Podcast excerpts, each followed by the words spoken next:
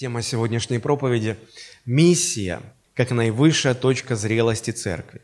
Под миссией я понимаю миссионерскую работу. Миссионерская работа, как наивысшая точка духовной зрелости церкви. А, мы сегодня рассмотрим небольшую часть а, первого миссионерского путешествия апостола Павла. Это вообще первое миссионерское путешествие церкви, а, которая родилась в Иерусалиме. А, до этого не было таких оформленных миссионерских поездок. Вот, это была первая, и мы, конечно же, не сможем всю ее рассмотреть, всю изучить, но, по крайней мере, небольшой фрагмент, кусочек, и мы оттуда извлечем некоторые полезные для себя уроки и закономерности. Я хотел бы прочитать э, с самого начала из книги «Деяния апостолов», 14 глава, с 21 по 28 стихи. Деяния апостолов, 14 глава, с 21 по 28 стихи. Проповедавшие Евангелие этому городу и приобретшие довольно учеников, они обратно проходили Листру, Иконию и Антиохию, утверждая души учеников, увещевая пребывать в вере – и поучая, что многими скорбями надлежит нам войти в Царствие Божие. Рукоположившие же им пресвитеров в каждой церкви, они помолились с постом и предали их Господу, в которого уверовали. Потом, прошедшие через Писидию, пришли Памфилию и, проповедовавшие слово Господне в Пергии, сошли в, Атта, в Атталию, а оттуда отплыли в Антиохию, откуда были преданы благодати Божией на дело, которое и исполнили. Прибывши туда и собравши церковь, они рассказали все, что сотворил Бог с ними, и как Он отверз две, дверь веры язычникам, и пребывали там немалое время с учениками. Итак, каждая церковь ответственна, каждая поместная церковь ответственна за ведение миссионерской работы – и вот мы здесь видим а, первое миссионерское путешествие. А, откуда оно началось? Оно началось а, из антиохийской церкви. Церковь в Антиохии. Я хочу вам показать карту, на которой мы смогли бы увидеть вот эти города, которые проходил апостол Павел и Варнава. Потому что все началось с того, что ну, посмотрите, это 13 глава книги Деяния, прямо с первого стиха. Смотрите, в Антиохии, в тамошней церкви а, были некоторые пророки и учители, Варнава и Симеон, называемый Нигер, и Луций, Кириньянин, и Манаил, совоспитанник Иреда, четвертовластника, и Савол. Когда они служили Господу и постились, Дух Святой сказал, отделите мне Варнаву и Савла на дело, которому я призвал их. Тогда они, совершивши пост и молитву, и возложивши на них руки, отпустили их. Си, бывшие посланы Духом Святым, пришли в Селевкию, а оттуда отплыли в Кипр. То есть, смотрите, вот эта церковь. А, может быть, э, здесь потушить на время свет, да, чтобы было лучше видно. Вот эта церковь в Антиохии. Смотрите, вот у нас Иерусалим, да, а, церковь родилась в Иерусалиме в день Пятидесятницы, и а, какое-то время она развивалась в Иерусалиме. Потом а, в 66 году по Рождеству Христову, когда евреи подняли восстание, практически все христиане из Иерусалима ушли, они были рассеяны. И мы знаем, что в 70-м году, через 4 года, э, римский император Тит, он полностью разрушил город Иерусалим. Поэтому Бог э, не мог основать там, э, в Иерусалиме, центр миссионерской работы, потому что ну, дни этого города были сочтены в Божьем плане. И поэтому Бог выбирает другой город. Посмотрите, это уже вот эта вот территория Сирии – и в то время это была территория Сирии, в наше время это территория Сирии. И вот город Антиохия. Из Иерусалима э, первые ученики дошли вот здесь вот где-то Дамаск, вот здесь, да, и вот, э, помните, Павел э, взял письма от первосвященников и пошел в Дамаск, вот здесь вот примерно, тут он не показан на карте. Вот, и в Дамаске он пережил встречу со Христом, после этого он какое-то время провел в Аравии, да, и потом он вернулся в город Тарс, в свой родной город, вот э, родной город апостола Павла Тарс, в это время уже сформировалась церковь в Антиохии. Она в основном уже состояла из язычников, потому что первые церкви в преобладании своем были из евреев, которые обратились в христианство. Но Антиохия это уже была практически полностью, ну или скажем так, это была церковь по составу, в основном состоящая из язычников, уверовавших во Христа. И вот э, Тарса, э, апостола Павла, ну он тогда был Савол еще, его из Тарса приглашают в Антиохию. И он в Антиохии э, некоторое время служил в качестве одного из служителей той церкви. Вот. И Антиохия, сирийская Антиохия, потому что там еще есть э, писидийская Антиохия. Вот, вот здесь вот, по-моему, Антиохия писидийская. Вот, э, эта церковь становится э, миссионерской базой. Как я уже сказал, каждая поместная церковь, она рано или поздно должна прийти к пониманию необходимости вести миссионерскую работу. И антиохийская церковь, она очень показательна, ее пример очень показателен для нас. Миссионерская работа, она всегда рождается из церкви, направлена на проповедь Евангелия и направлена на образование новых поместных церквей. То есть миссионеры всегда высылались э, материнской э, церковью для того, чтобы основывать новые церкви в новых местах. Церковь должна рождать новые церкви. Но это возможно только тогда, когда церковь достигает уже определенной зрелости. Мы понимаем, что дети детей не рожают, дети не женятся, дети замуж не выходят, и дети детей не рожают. Для этого нужна определенная зрелость. Потому проповедь сегодня называется «Миссия» или «Миссионерская работа» как наивысшая точка духовной зрелости церкви. Мы э, знаем из истории, что э, к сороковым годам по Рождеству Христову антиохийская церковь уже была достаточно большой церковью и была достаточно развитой церковью. И э, вот то, о чем мы прочитали в 13 главе Деяния, когда антиохийская церковь высылает Павла и Варнаву в первое миссионерское путешествие, это был 46 год по Рождеству Христову. Все это путешествие заняло три года, с 46 по 49. И вот посмотрите, э, в чем заключалось это путешествие. Значит, апостолы из Антиохии, они э, значит, попадают в Селевкию. Селевкия – это порт, видите, он на берегу э, моря, да, и оттуда они попадают на Кипр. Вот два города на Кипре, в котором они останавливаются – в городе Пав а, был тот случай, помните, когда по слову апостола Павла был ослеплен а, Елима, это был а, слуга проконсула того острова. Да? После этого из Кипра они отправляются в Пергию, вот он, город Пергия. Из Пергии они направляются в Антиохию Писидийскую, вот она здесь находится. После этого они идут в Иконию, а, потом они попадают в Листру. В Листре там произошел такой случай, когда апостола Павла побили камнями, вытащили за город, думая, что он уже мертв. Но Бог а, вернул ему жизнь, и он уходит из города Листры в город Дервию. Это вот а, путь, значит, вот в одну сторону. Из Антиохии они добрались до Дерви. В каждом из городов, где они останавливались, они проповедовали Евангелие. И, э, как мы уже прочитали, вот 21 стих, проповедовавшие Евангелие, они приобрели много учеников, довольное количество учеников. И из Дервии, вот отсюда, они решили возвращаться обратно. И, возвращаясь, пройти все те города, в которых они проповедовали.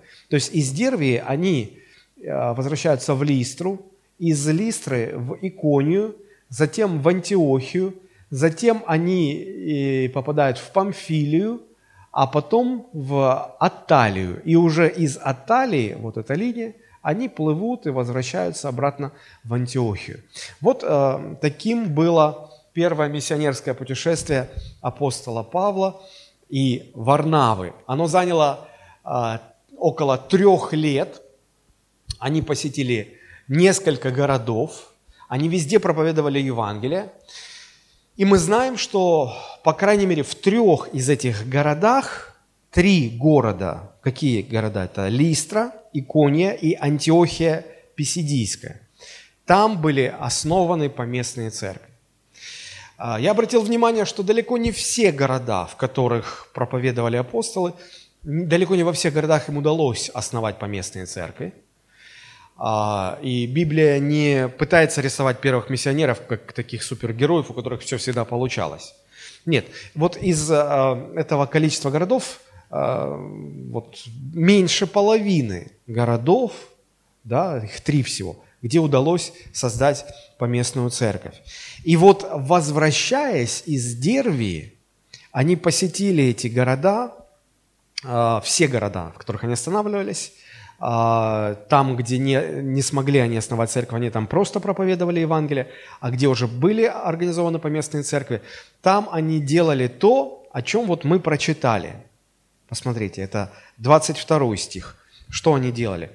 А, они проходили а, обратно Листру, Иконию и Антиохию, утверждая души учеников, увещевая пребывать их в вере, получая, что многими скорбями надлежит нам войти в Царствие Божие, и они рукоположили пресвитеров в каждой церкви. И потом уже отправились домой. Чем интересна эта история? Она интересна тем, что мы можем для, для себя извлечь некоторые уроки из того, что происходило в то время. Антиохийской церкви, смотрите, это, это 46 год по Рождеству Христову. А, значит, а, историки утверждают, что Христос был распят в 29 или 30 году по Рождеству Христову. И вот сколько это получается?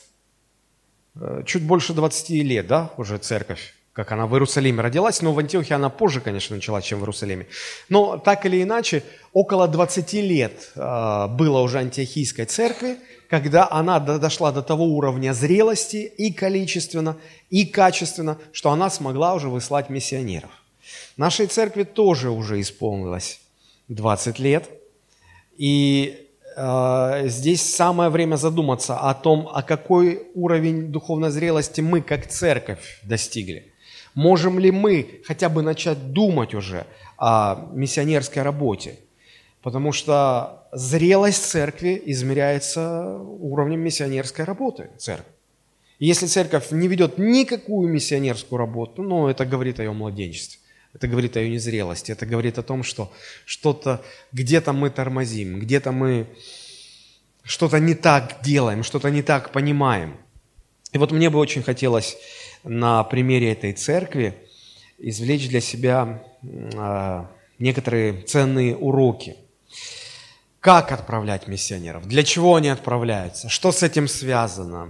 А, как вообще вести эту миссионерскую работу?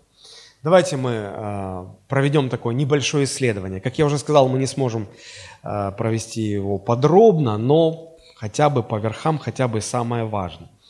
Итак, поместная церковь в Антиохии, сирийской Антиохии, она отправила миссионеров, чтобы те, проходя другие города, могли там организовать новые поместные церкви.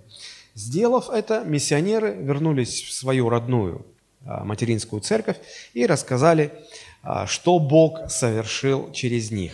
Обращаю ваше внимание на, на эту формулировку. Не что они сделали, а что Бог совершил через них. В прошлое воскресенье мы говорили о том, что несмотря на все наши усилия, несмотря на то, что мы посланы проповедовать Евангелие, мы никого не можем спасти. Мы не можем прилагать спасаемых к церкви, это делает только Господь.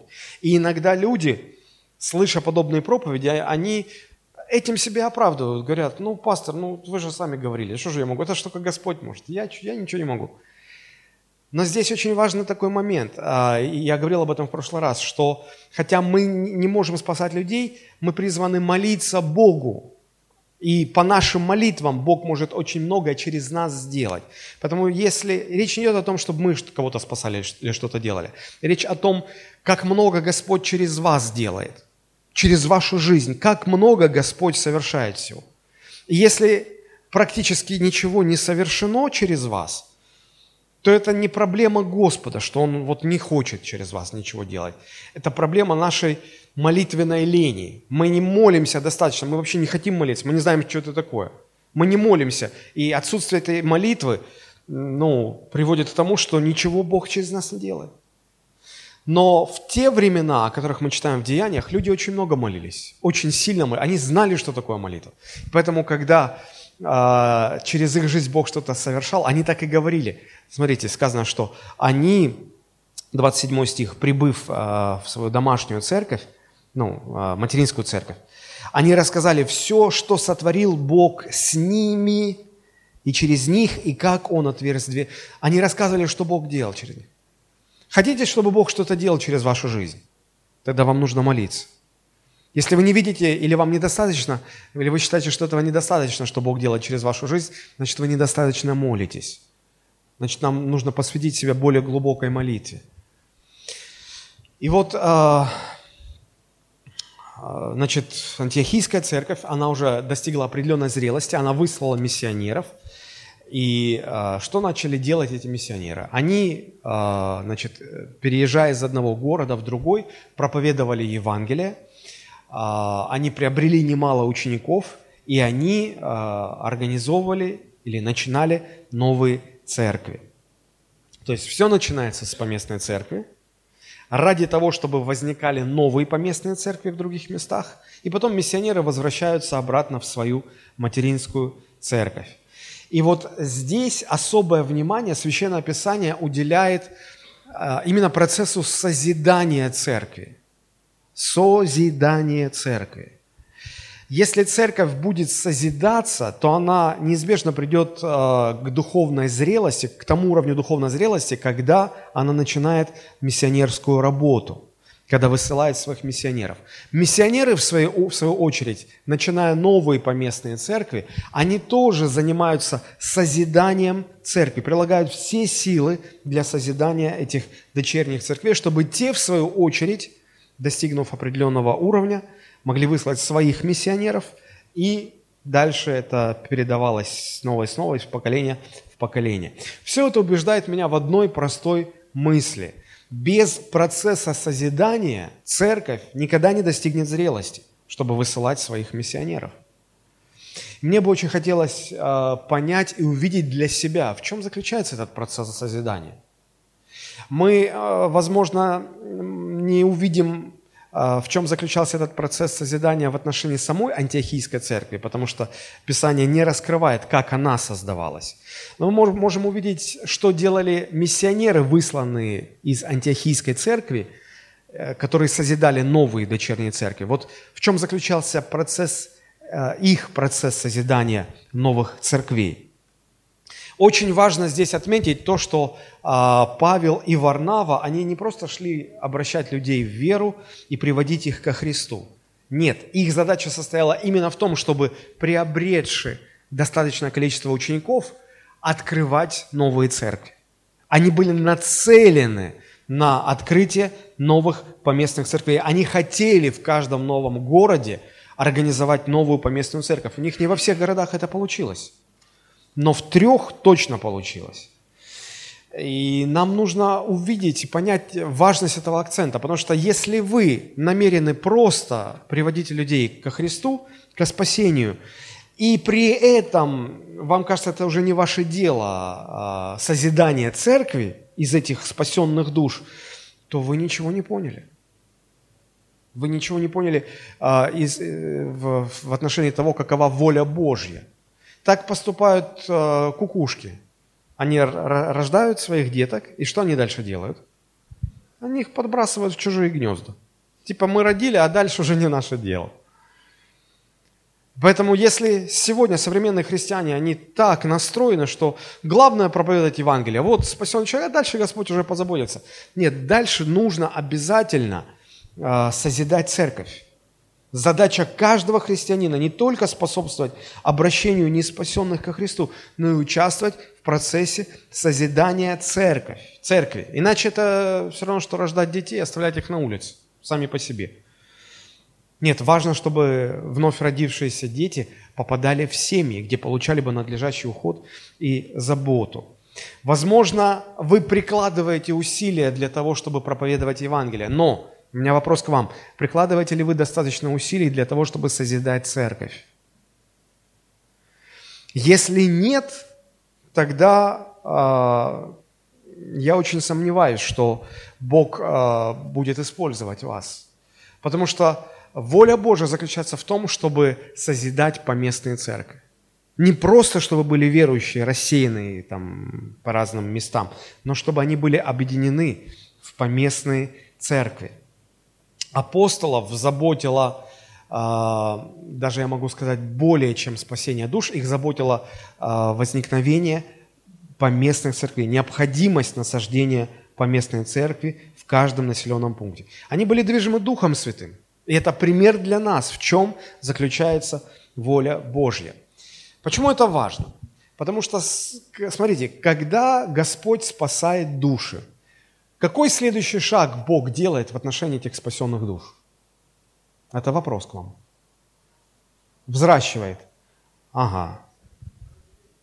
Хорошо. Когда рождаются дети в роддоме? Вот они родились. Что дальше? Первое, что происходит? Ну, понятно, кормить, да, но такой вот значимый. Они там и остаются в роддоме? Ну, их сразу домой забирают. Домой забирают. Домой. Когда дети э, рождаются, то их, конечно же, забирают в семью. Их забирают в семью. Вот. Точно так же и Господь, спасая души, Он прилагает их к церкви. Он объединяет их в единый организм. А, помните, как в первом послании к Коринфянам э, апостол Павел, это 12 глава, 13 стих, э, оно было написано позже вот этого миссионерского путешествия, он сказал, мы все одним духом крестились в одно тело. Иудеи или эллины, рабы или свободные, мы все напоены одним духом. То есть Господь объединяет спасенных людей духовной связью в поместную церковь, в единый организм, в тело Христова. Богу нужны церкви, не отдельные верующие, потому что отдельные верующие, они не выживут сами по себе. Нужна церковь. Итак, мы связаны друг с другом в теле Христовом, духовными связями. Мы связаны. И иногда мы не хотим об этом думать, не хотим понимать это. Почему? Потому что этот мир э, подвержен влиянию духа, духа индивидуализма. Мы все хотим быть индивидуальными – мы, в общем-то, не прочь э, думать о том, что мы связаны с братьями и сестрами в поместную церковь, когда у нас трудности, когда нам нужна помощь, когда мы хотим, чтобы к нам пришли на помощь и поддержали нас. Но во всех остальных ситуациях люди стремятся к независимости, люди хотят отгородиться от остальных, не чувствовать себя частью целого и быть индивидуальными, быть независимыми. И вот в этом проблема. В этом проблема. Иногда даже в небольших поместных церквях многие люди просто не знают друг друга. Просто не, даже не знают, как зовут. Мы не понимаем, что мы связаны, мы погружены Божьим Духом в тело, между нами есть связи. Мы не хотим их развивать, мы не хотим осознавать это. И в этом проблема. В этом проблема. Мы тогда не понимаем важность и ценность поместной церкви. Но Бог именно делает на этом акцент. Давайте вернемся к нашей истории и посмотрим, как действовали первые миссионеры. Я прочитаю опять с 21 стиха. «Проповедав Евангелие этому городу, речь идет о городе Дерве, и приобретшие довольно учеников, а, они обратно проходили Листру, Иконию и Антиохию. Посмотрите, что они делали. Они делали четыре вещи. То есть Фактически процесс созидания церкви состоял из этих четырех вещей. Первое, они утверждали души учеников. Второе, они увещевали их пребывать в вере. Третье, они поучали, что многими скорбями надлежит нам войти в Царство Божие. И четвертое, они рукоположили руководителей в каждой поместной церкви, для того, чтобы те могли заботиться о новообращенных людях. И э, давайте мы рассмотрим все эти четыре э, части вот этого процесса созидания церкви, чтобы нам лучше понять, что это такое – Итак, прежде всего, мы видим, что когда апостолы стали возвращаться по тем городам, через которые они уже проходили, они находили там учеников, которые обратились к Богу, когда те проходили эти города. Они нашли их, что они вместе собираются. Они собираются вместе для того, чтобы э, утверждаться в Евангелии. И они вдохновляли их для того, чтобы они действительно имели эти совместные встречи. И не просто, чтобы они собирались вместе, встречались, но для того, чтобы они вместе а, учились. И это чрезвычайно важно. Вот если мы а, вернем карту, то а, посмотрите, на этой карте а, обозначена область рассеяния евреев. По, они жили не только в Израиле, но и по побережью Э, вот, Средиземного моря. Посмотрите, вот э, видите, э, вот такой желтый, темный желтый, это области расселения евреев. Они не только в Израиле здесь были, да, но они были в Сирии, они были вот на территории современной Турции, да, смотрите, их много было. Вот. И э, благодаря тому, что евреев было много, они собирались в синагогах.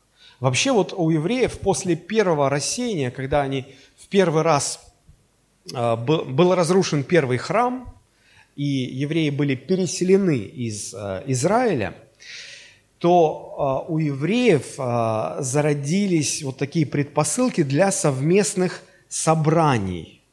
Они стали собираться, и место сбора стало называться синагога. Слышали, наверное, это слово, да? Вот это слово, которое состоит из двух греческих слов – Э, это слово похоже на слово педагог или педагогика. Синагога, педагогика. Они похожи тем, что они состоят из двух греческих слов. Вторая, вторые вот эти части э, этих слов, они состоят, происходят из одного греческого слова.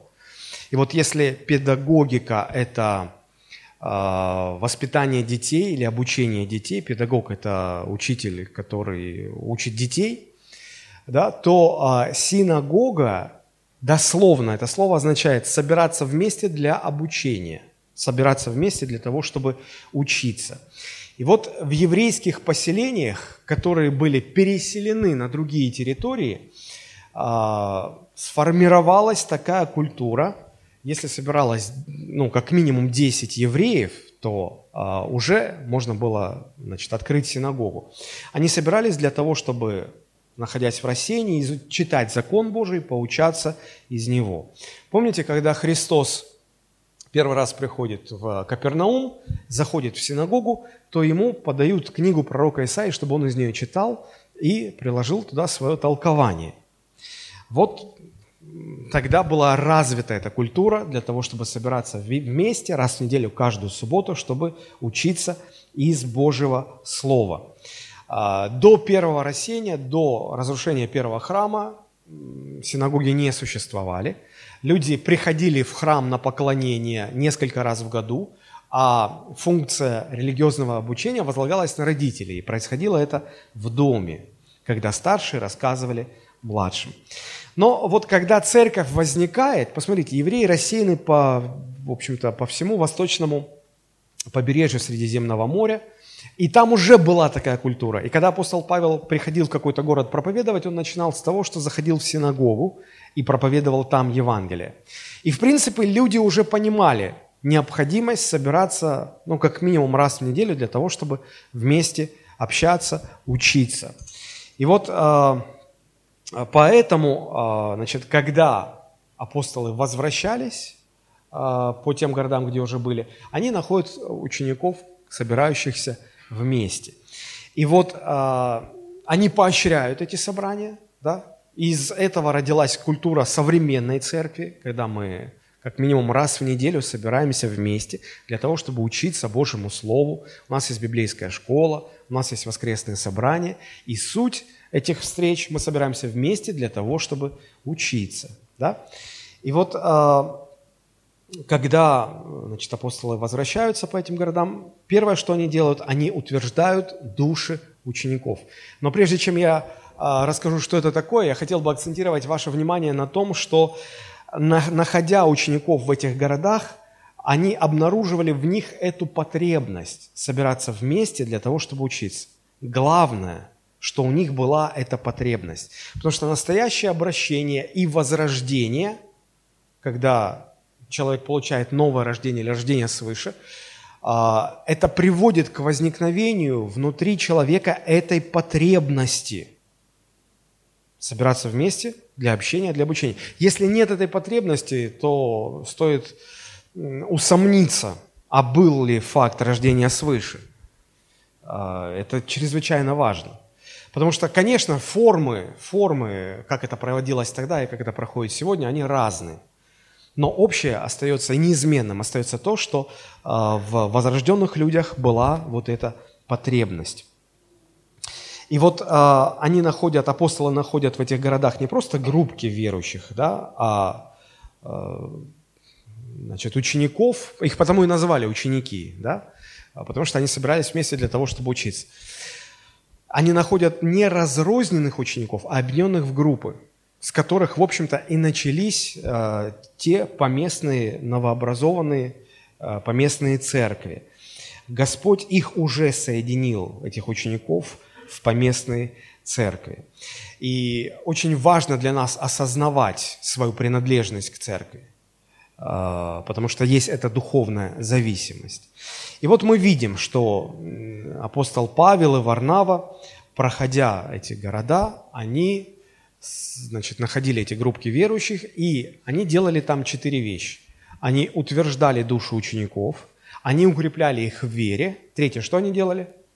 поучали, что многими скорбями надлежит э, войти нам в Царство Божие. И четвертое, они э, устанавливали структуру управления в поместной церкви. Давайте посмотрим, что значит э, утверждали души. Что значит утверждали души? 22 стих говорит, что утверждая души учеников, увещевая пребывать в вере. А, итак, нам нужно понять, что новообращенный христианин прежде всего нуждается в утверждении вот в этой новой жизни, которую подарил ему Христос. Новообращенный человек, христианин, может быть очень искренним в своей вере и что-то знать о новой жизни, которая ему дарована во имя Иисуса Христа, но при этом у него нет еще достаточно опыта этой жизни. У него есть знания, но у него нет опыта этой жизни – Знание первичное, познание вторичное, потому что познание говорит об опыте чего-либо. И вот духовные младенцы, кто это такие? Это верующие в Иисуса Христа, у которых пока еще отсутствует опыт жизни Христом, опыт жизни со Христом. Вы спросите, что значит у духовного младенца нет опыта вот этой новой жизни? Я попытаюсь объяснить. Он настоящий верующий он действительно рожден свыше. Но в его жизни очень много ситуаций, в которых он начинает реагировать на окружающие обстоятельства. А что такое наша жизнь? Как непостоянная наша реакция на различные обстоятельства, из которых складывается жизнь. Так вот, э, духовный младенец, он начинает реагировать на окружающие его обстоятельства не исходя из новой природы, которую подарил ему Христос, а исходя из своей старой греховной сути – то есть он реагирует по-старому. Понимаете? Поэтому он еще духовный младенец. Его поведение мало чем отличается от э, поведения неверующего, неспасенного человека. Вспомните, была ли у вас когда-нибудь такая ситуация, когда вы, будучи христианином, попали в ситуацию, когда, ну, вы, оправдывая себя, говорите, ну, меня довели, ну, меня довели. И вы э, прореагировали, вы что-то выдали такое – что вас самих аж ужаснуло, и вам потом стало стыдно. Вы размышляли, боже мой, ну я же верующий, ну как же я мог так поступить? Было такое или нет? Конечно. Что это означает? Это означает, что вот именно в этой точке у нас еще нет духовной зрелости. Мы все еще реагируем по-старому. Мы не утверждены в новой жизни. У нас нет опыта, у нас нет практики. Когда христианин первый раз сталкивается с тем, что ему кто-то причиняет зло, он реагирует или отвечает на это зло, как и обычно люди в мире. Злом отвечают на зло. А Христос говорит, не отвечай злом на зло. Молись за обижающего, благословляй проклинающего тебя, благотвори тому, кто зло приносит тебе. И человек думает, подождите, а как это? Нет, ну это же не, ну это не нормально, это не, не логично. Да? И человек должен пройти через определенные обстоятельства, через определенный опыт, прежде чем Дух Святой поработает над ним. И он на подобные ситуации уже начнет реагировать, как, как реагировал бы Христос. Вот для этого необходимо чтобы наши души утверждались в Евангелии, утверждались во Христе. Чтобы от незрелости духовной перейти к зрелости, необходимо утверждать души учеников. Что тогда апостол, апостолы и делали? О чем апостол Павел потом не раз писал в своих посланиях. Ну вот, например, это послание к Ефесянам, 3 глава, с 14 по 16 стихи.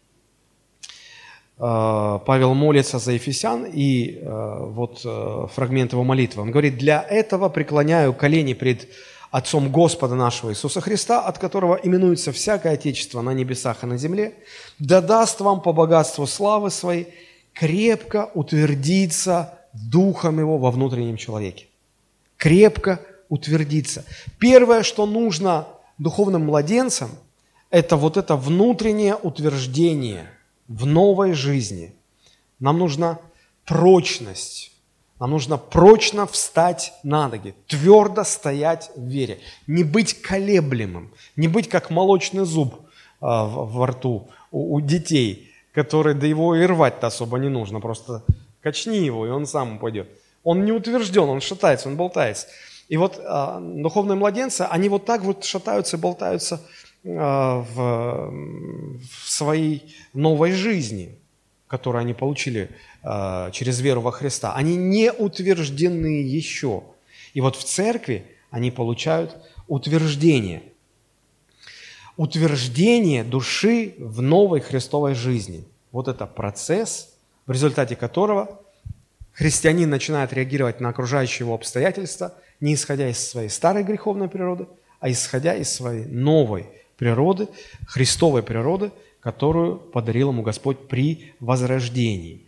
Изучение Божьего Слова, применение Божьего Слова под водительством Святого Духа как раз и приводит к такому утверждению в новой жизни. И цель церковных собраний не поразвлекать собравшихся, не рассказать что-то новое, а питать Словом Божьим – молиться о работе Духа Святого, чтобы в комбинации все это, в, в комплексе, оказывало утверждающее влияние на души э, новообращенных. Э, вот смотрите, как об этом пишет э, апостол Павел в Ефесянам, 4 глава, с 11 стиха. Он говорит, что Бог поставил в церкви одних апостолами, других пророками, иных евангелистами, иных пасторами и учителями к совершению святых – на дело служения для, для созидания тела Христова. К совершению. То есть, чтобы совершенствовали святых, чтобы утверждали святых.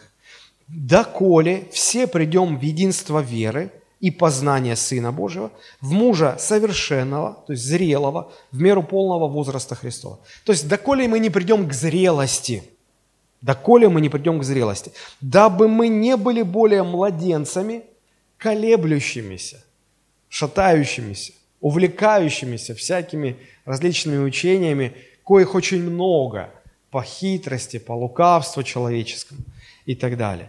Вот а, от а, духовного младенчества а, к зрелости путь лежит через утверждение душ.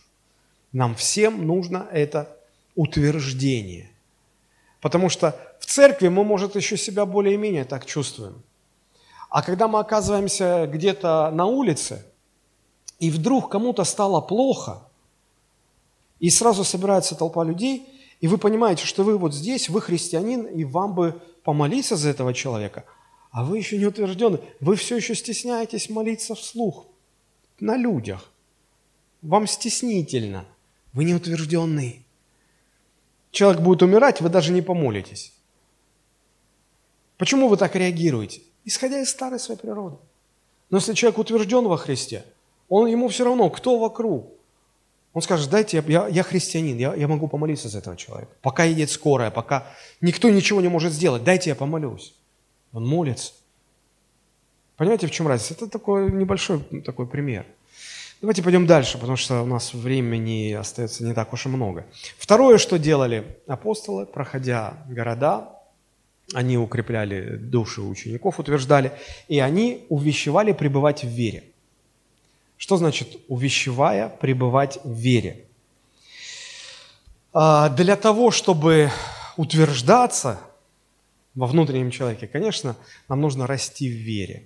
И вот эта фраза «увещевая пребывать в вере», а, что делали апостолы? Они убеждали и просили «живите в доверии тому, что говорит Господь». Проще говоря, доверяйте Богу.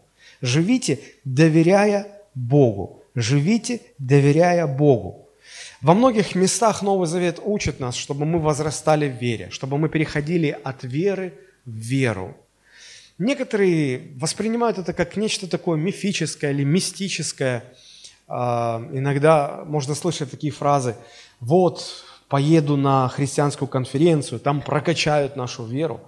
Ну, как можно прокачать веру? Вообще, что такое вера? Вера – это… Речь не идет о, о том, что мы верим в факт существования Бога.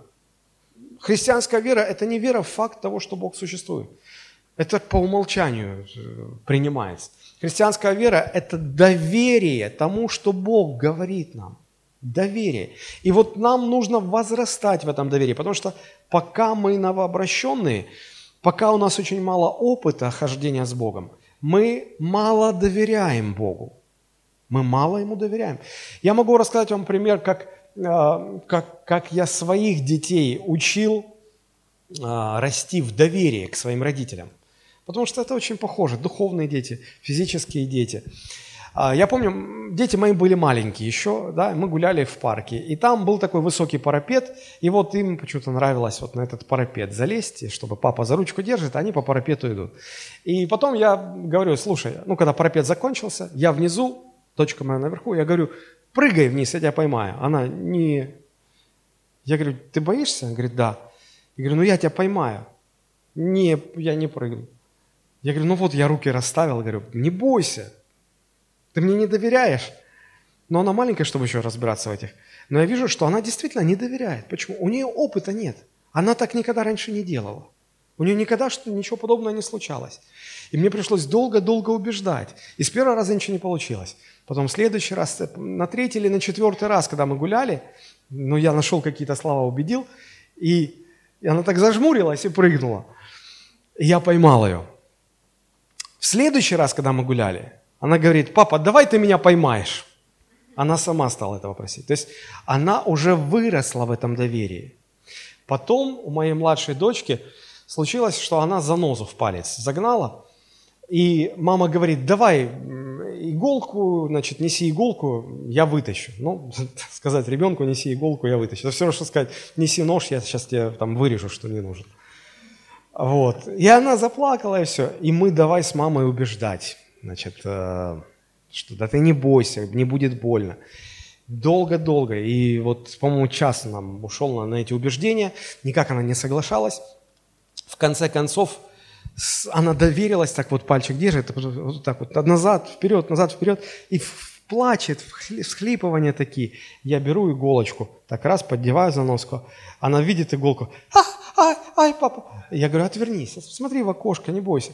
Ну, в общем, первый раз было очень тяжело, второй раз легче, третий раз еще легче. Потом, когда что-то случается, я говорю, ну помнишь, я же говорил, что будет не больно. Я же не обманул тебя можно же мне доверять? Он говорит, ну да, да. И вот они так возрастали. И потом, когда, когда случалось что-то такое критическое, я говорю, я тебе врать не буду. Вот если будет больно, я скажу, что будет немножко больно, но это можно перенести. Вот примерно так же и мы возрастаем в доверии к Богу. Господь говорит, поступай так, а вот так не поступай, вот это делай, а это не делай. И мы поначалу так вот боимся довериться. Но чем больше есть у нас этого опыта, доверия Богу, и мы видим, что Бог не подводит, Бог, Бог ловит нас всегда, Бог никогда не, ну, не подведет, не разочарует, Бог никогда не нарушит свое слово. Ему можно доверять.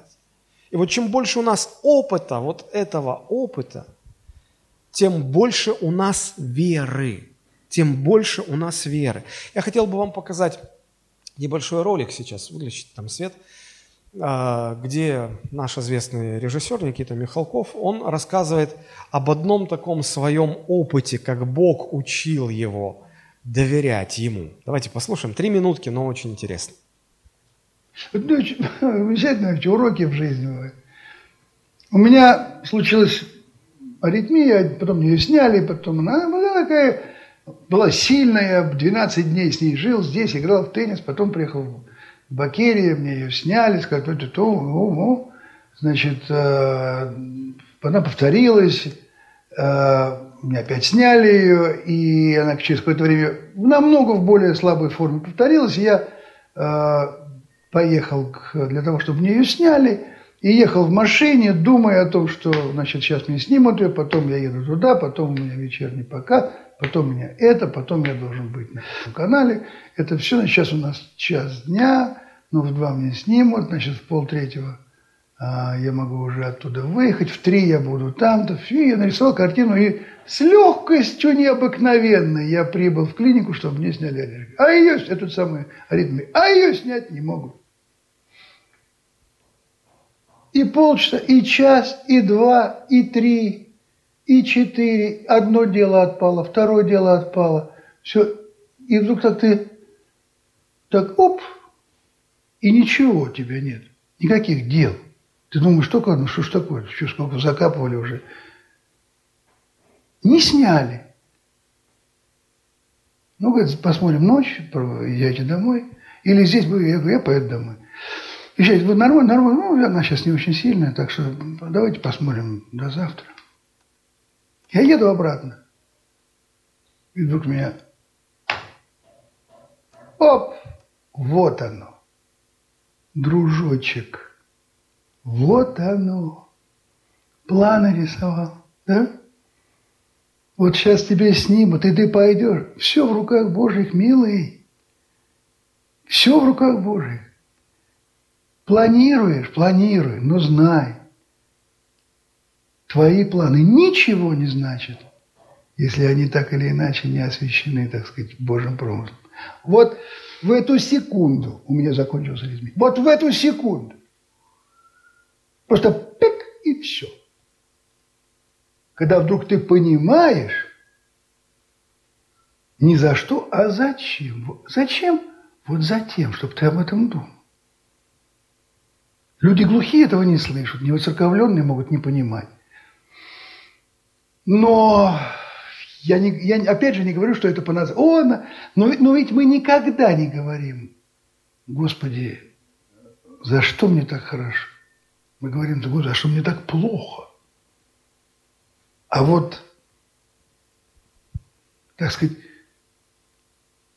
с изумлением обратиться к Господу с вопросом, за что же мне, мерзавцу, так ты сделал хорошо?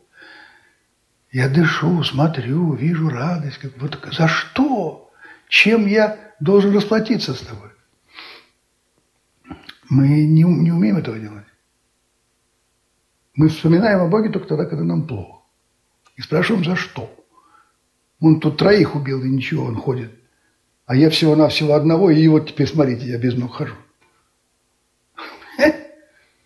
Очень легко быть лучше другого. Найти себе того, лучше которого ты можешь быть. Очень трудно быть лучше себя самого. Вчерашнего. Вот это трудно, так я думаю. Я не могу сказать, что у меня это получается. Я, я только понимаю, что это, это, это важная составляющая жизни. Вот смотрите, человек рассказывает о своем опыте прохождения с Богом. Вот возникла эта аритмия, да, и он так, как хозяин своей жизни думает, ну, сейчас еду в клинику, сейчас быстренько снимут, вот у меня первый план, второе дело, третье дело, а все, говорит, не могут снять. Пять часов прошло, не могут снять. Все дела уже отмелись, вот тут бы, тут бы как бы в ящик не сыграть уже. Вот главное дело. И не могут снять. И говорят, ну можете остаться, можете домой поехать, но будем наблюдать за вами. Говорит, ну поеду домой. Едет домой в машине, и тут ему приходит понимание. Нельзя так вести себя, как будто ты хозяин своей жизни. Не ты хозяин своей жизни, Бог хозяин твоей жизни. Доверяй Ему.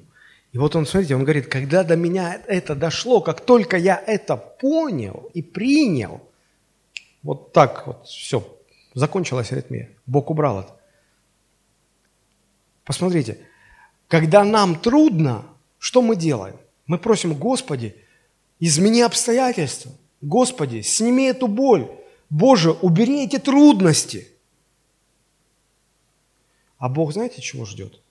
И для чего Он эти трудности послал? Чтобы мы изменились.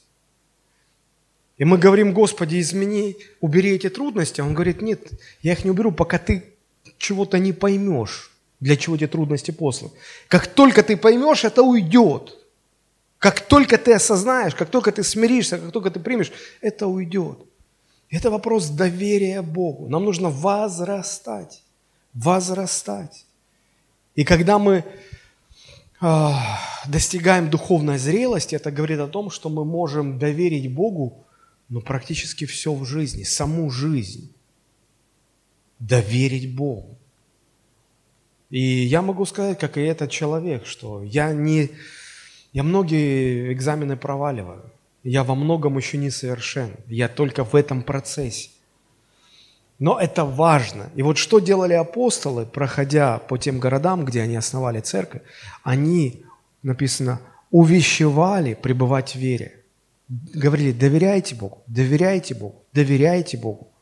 Живите в доверии Богу. Христианство – это не вера в существование Бога. Бесы тоже веруют, что Бог существует. Что это их делает христианами? Нет. Дьявол как был дьяволом, так и остался.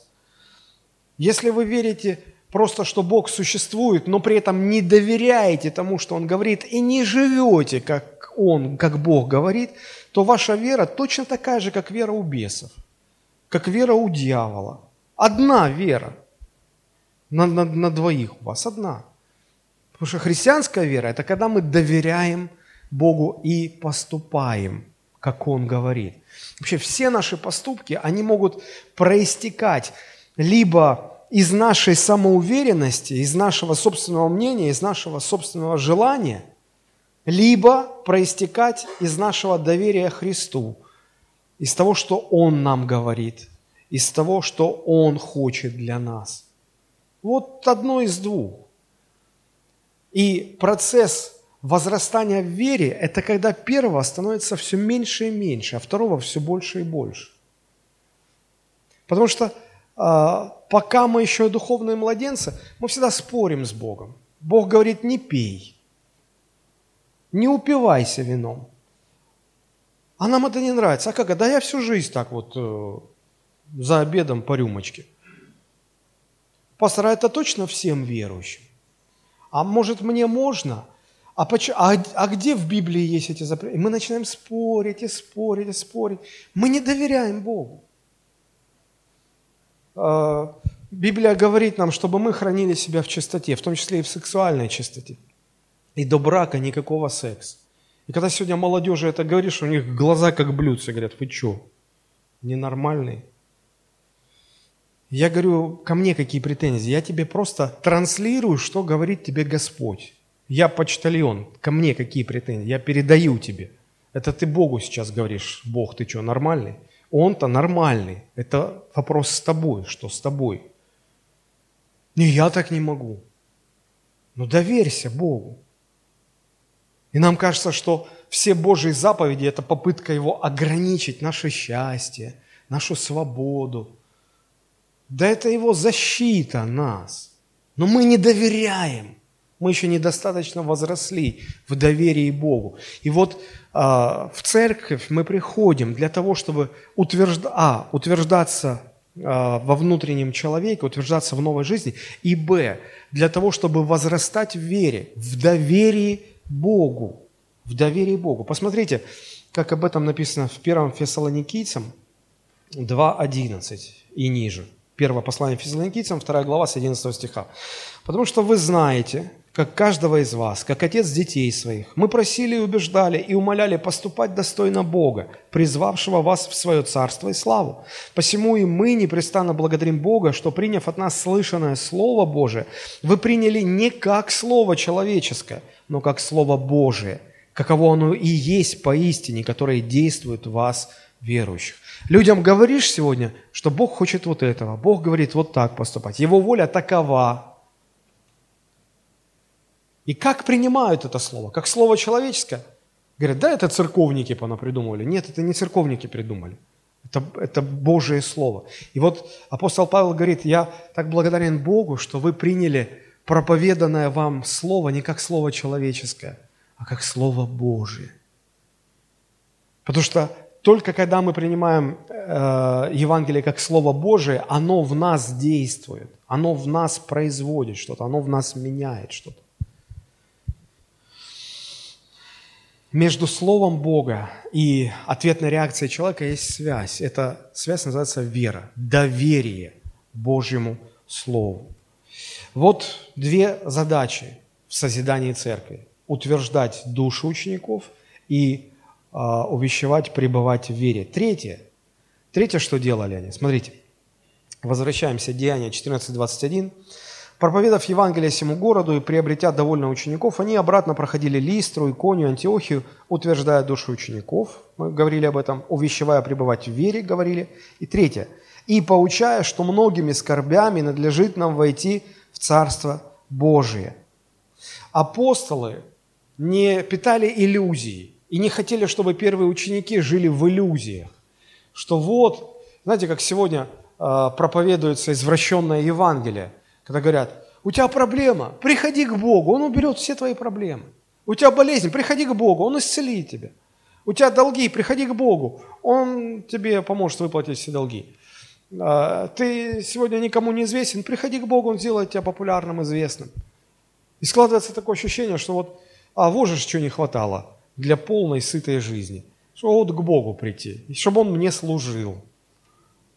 Апостолы так не проповедовали. Они прямо говорили, что войти в Царство Божие нам надлежит, проходя через многие скорби. Вас будут гнать, вас будут преследовать, вы столкнетесь со своими собственными проблемами, вы столкнетесь с проблемами извне, вам даже свои в церкви, свои братья и сестры по вере, вам будут зло какое-то причинять. Ну, неизбежно по, по младенчеству, по незрелости – и если мы не предупреждены, если мы пребываем в иллюзиях, то как только начинаются первые трудности, мы не готовы. Мы, нам же пообещали, что все сразу хорошо станет. Бог с неба будет сыпать лепестки роз, устилая наш путь безмятежный по жизни. Нет. Христос говорил, а, помните, а, вот эта а, ночь перед Гефсиманским садом, да, вот Иоанн 14 глава, 1 стих – он говорил, да не смущается сердце ваше, в меня веруйте, в Бога веруйте и в меня веруйте. 27 стих в этой же главе. «Мир оставляю вам, мир мой даю вам, не так, как этот мир дает. Да не смущается сердце ваше, и да не устрашается». Он говорил, будет много трудностей, будет много скорбей, будет даже то, что всякий убивающий вас будет думать, что этим он служит Богу. Вы столкнетесь со множеством трудностей. И очень часто христиане в церкви бывают просто ну, не готовы к этому. Не готовы. Я не, не, не так часто становлюсь свидетелем, когда верующие сталкиваются со злом извне, но я часто бываю свидетелем, как пастор, когда в церкви один другому причиняет зло. Ну или какие-то конфликты. И знаете, что я вижу? Люди не готовы. Просто не готовы к этому. И знаете, как они выходят из этой проблемы? Очень просто. Если в каком-то служении проблема, они говорят, я ухожу из этого служения. Конечно, так проще. Если в домашней группе какая-то проблема, они говорят, все, я больше в эту домашнюю группу ходить не буду. С пастором поговорили, ой, пастор меня не понял, да и вообще он, наверное, не заботится о церкви. А что я тогда буду ходить в церковь? Я не буду ходить в церковь. Вот мы так решаем проблемы. Что-то не так сразу, а я не буду ходить. Кому вы от этого хуже делаете? Мы не понимаем, да? А апостолы же ясно говорили, поучая их, поучая многими скорбями, надлежит войти вам в Царство Небесное. Нам нужно понять и осознать, что Бог не обещает нам легкую жизнь. Бог не обещает нам, что Он освободит нас от всех трудностей. Он обещает, что Он даст нам силы пройти через все трудности. Откройте, пожалуйста, Псалом 45, 2 стих. 45 Псалом, 2 стих. Посмотрите, подчеркните у себя в Библии. Посмотрите, как там написано. Псалом 45, 2. «Бог нам прибежище и сила». А дальше? «Скорый помощник в бедах наших». Бог нам прибежище и сила, скорый помощник в бедах. Обратите внимание, Он не скорый избавитель от бед – быстренько все беды разогнал, все, дорога свободна, идите. Нет, он скорый помощник в бедах. Это значит, что он не будет беды отводить от нас, но он поможет нам пройти через эти беды. Вы скажете, а чего бы ему просто не освободить нас от всех бед, трудностей, скорбей? Что он не может? Может. А зачем он тогда допускает нам эти все трудности? Для чего? Поймите, что мы никогда не сможем измениться, не пройдя через давление, не пройдя через трудности. Много раз уже об этом в церкви говорил. И мне нравится четверостишие, которое очень, очень ярко иллюстрирует эту мысль. Я не знаю, кому принадлежат это, э, эти стихи, но я их наизусть выучил уже много-много лет назад. Короткое четверостишее. Напиток сладкий духа жмут в давильнях горького страдания. И те глаза, что слез не льют, не могут излучать сияние. Бог использует трудности, чтобы формировать нас. Бог использует трудности для того, чтобы лепить из нас образ Христа. Ведь конечная цель, которую Бог преследует, работая над нами, Он хочет сформировать в нас образ Христа – когда ребенок берет пластинку вот, э, пластилина, кусок, кусок пластилина и хочет слепить человечка, что он делает с пластилином? Мнет, давит, давит, давление. Без давления невозможно ничего вылепить. Так и Господь использует трудности, обстоятельства, чтобы лепить из нас. Потому что иначе, иначе не получится. Иначе Он не сможет слепить, не, не, не сможет преобразить нас в образ Иисуса Христа. С чем это еще можно сравнить? Ну вот сейчас лето, море, пляж. И, конечно же, все хотят, придя на пляж, сбросив с себя одежду, оставшись в плавках или в купальнике, показать, смотрите, какая у меня форма хорошая. Мышцы играют, талия. Смотрите, как. Но все понимают, что для того, чтобы вот блеснуть так хорошей формой, что для этого нужно? Для этого нужно ходить в спортзал, для этого нужно тяжести тягать. Для этого нужно потеть. Для этого нужно пройти через давление, через трудность. Если всего этого не делать, если лежать на диване, смотреть телевизор, есть чипсы, запивать кока-колой, форма тоже будет, но другая. Как у Максима Горького. Глупый пингвин робко прячет тело жирое в утесах. Поэтому, друзья, мы здесь это все прекрасно понимаем. И мы понимаем, что хочешь иметь форму, нужно тягать железо. Нужно проходить через давление. И когда приходишь в зал, там есть тренер. Это вот как Господь Бог. Вот тренер, он смотрит и говорит, давай мы составим план упражнений для тебя. Дает рекомендации по питанию. а, где-то дает какие-то там, ну, врачи там выписывают витамины какие-то, этот, дают там L-карнитин для того, чтобы сжигать жировую массу было эффективнее. То есть поддержку какую-то, да? Так и Господь, проводя нас через трудности, тоже дает нам какую-то поддержку, силы, проводит нас.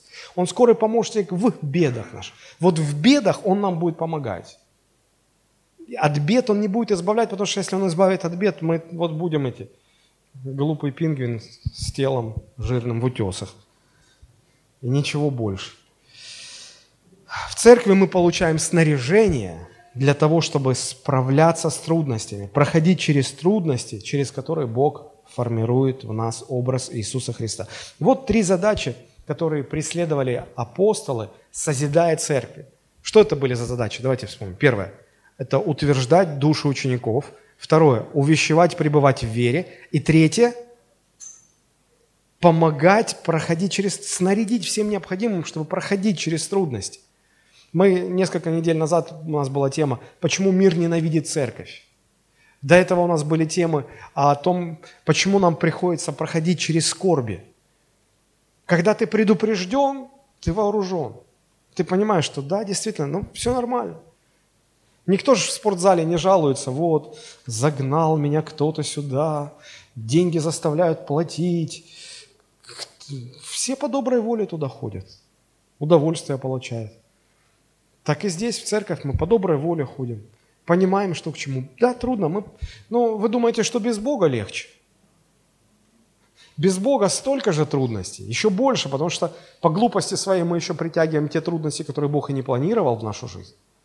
Они притягивают эти трудности. Если у верующих в трудностях есть помощник Господь, то у неверующих никто не помогает. Там еще тяжелее. Поэтому уж э, не, не надо говорить, что в церкви там совсем плохо. Ну и четвертое, что делали апостолы, если первые три вещи они были направлены на, на, на уверовавших, то четвертое, они рукоположили служителей в церкви, пресвитеров, служителей, да, а, слово «пресвитер» а, по-гречески это означает «старейшин», то есть зрелых, не по возрасту, а по зрелости. Они поставили зрелых людей. Конечно, если Бог созидает церковь, то Он туда дает людей, которым дает дарование ну, вести, а, заботиться о новообращенных. И это, конечно, сложно все, там много сложностей, уже нет времени об этом говорить. Но смотрите, что делают апостолы. Они, рукоположив им пресвитеров, к каждой церкви помолились с постом и предали их Господу, в которого уверовали. То есть апостолы оставляют вместо себя а, значит, руководителей церкви, на которых ложится ответственность заботиться дальше о созидании церкви, о, о духовном росте верующих и о том, чтобы церковь однажды сама достигла той зрелости, когда она сможет высылать своих миссионеров. Вот в чем заключался процесс созидания церкви. Утверждение душ, укрепление в вере, снаряжение для прохождения трудностей и а, значит, а, постановка структуры в поместной церкви. Так насаждались первые церкви. Примерно так это происходит и сегодня. Формы разные, но суть та же самая. И в заключении хочу сказать, что когда а, закончилось это трехлетнее путешествие Павла и Варнавы, они возвращаются в свою поместную церковь, в Антиохию сирийскую – и что там они делают? Смотрите. Прибыв а, туда и собрав церковь, они рассказали все, что сотворил Бог с ними, и как Он отверз дверь веры язычникам, и пребывали там немалое время с учениками. То есть понятно, что это было не дело этих двух человек и команды их, да, там Павел и Варнава. Понятно, что это было дело всей церкви. Вся церковь поддерживала. Во-первых, они молились. Во-вторых, они поддерживали финансово для того, чтобы э, вот три года они могли заниматься миссией. Да? И, конечно же, церковь, когда они вернулись, церковь испытывала интерес, расскажите, как было. Они чувствовали себя участниками этих событий. Э, миссия – это дело всей церкви. Это дело всей церкви. Конечно, в миссии а, есть два, две роли. Да? Первая роль – это когда ты идешь на миссию – а вторая роль – это когда ты остаешься в своей церкви, но ты поддерживаешь тех, кто идет. Поэтому здесь все участвуют. Вот, это мы и видим. Вот церковь в Антиохии для нас это образец, образец того, как начиналась миссионерская работа, как она развивалась. Было еще второе миссионерское путешествие, третье миссионерское путешествие. Нет сегодня совершенно времени говорить об этом, но это тоже, поверьте, очень увлекательные события, и оттуда тоже можно было бы много интересных истин для себя подчеркнуть. Ну, а мы на сегодня на этом остановимся. Мы сейчас будем молиться. Я бы хотел попросить вас, чтобы вы помолились о двух вещах. Помолитесь, во-первых, о себе, чтобы Бог вас утверждал э, во внутреннем человеке, помог крепко утвердиться Духом Божьим во внутреннем человеке, чтобы Господь помогал вам расти в доверии Его Слову, чтобы Господь снаряжал вас всем необходимым, чтобы вам проходить через ваши трудности. А, и помолитесь о том, чтобы вам увидеть свою, свое место в будущей миссионерской работе нашей церкви. Кем вы будете? Тот, кто пойдет, или тот, кто останется, но будет поддерживать тех, кто пойдет? Это первое, о чем помолиться. А второе, о чем помолиться, помолитесь о нашей церкви, чтобы нам соответствовать, как церкви, соответствовать библейскому стандарту, библейскому образцу. Мы стараемся все делать, чтобы, несмотря на все современные формы, по духу и по сути нам соответствовать именно стандарту Божьего Слова. С вашей молитвой у нас это будет получаться намного лучше. Друзья, давайте мы поднимемся, склоним наши головы и помолимся.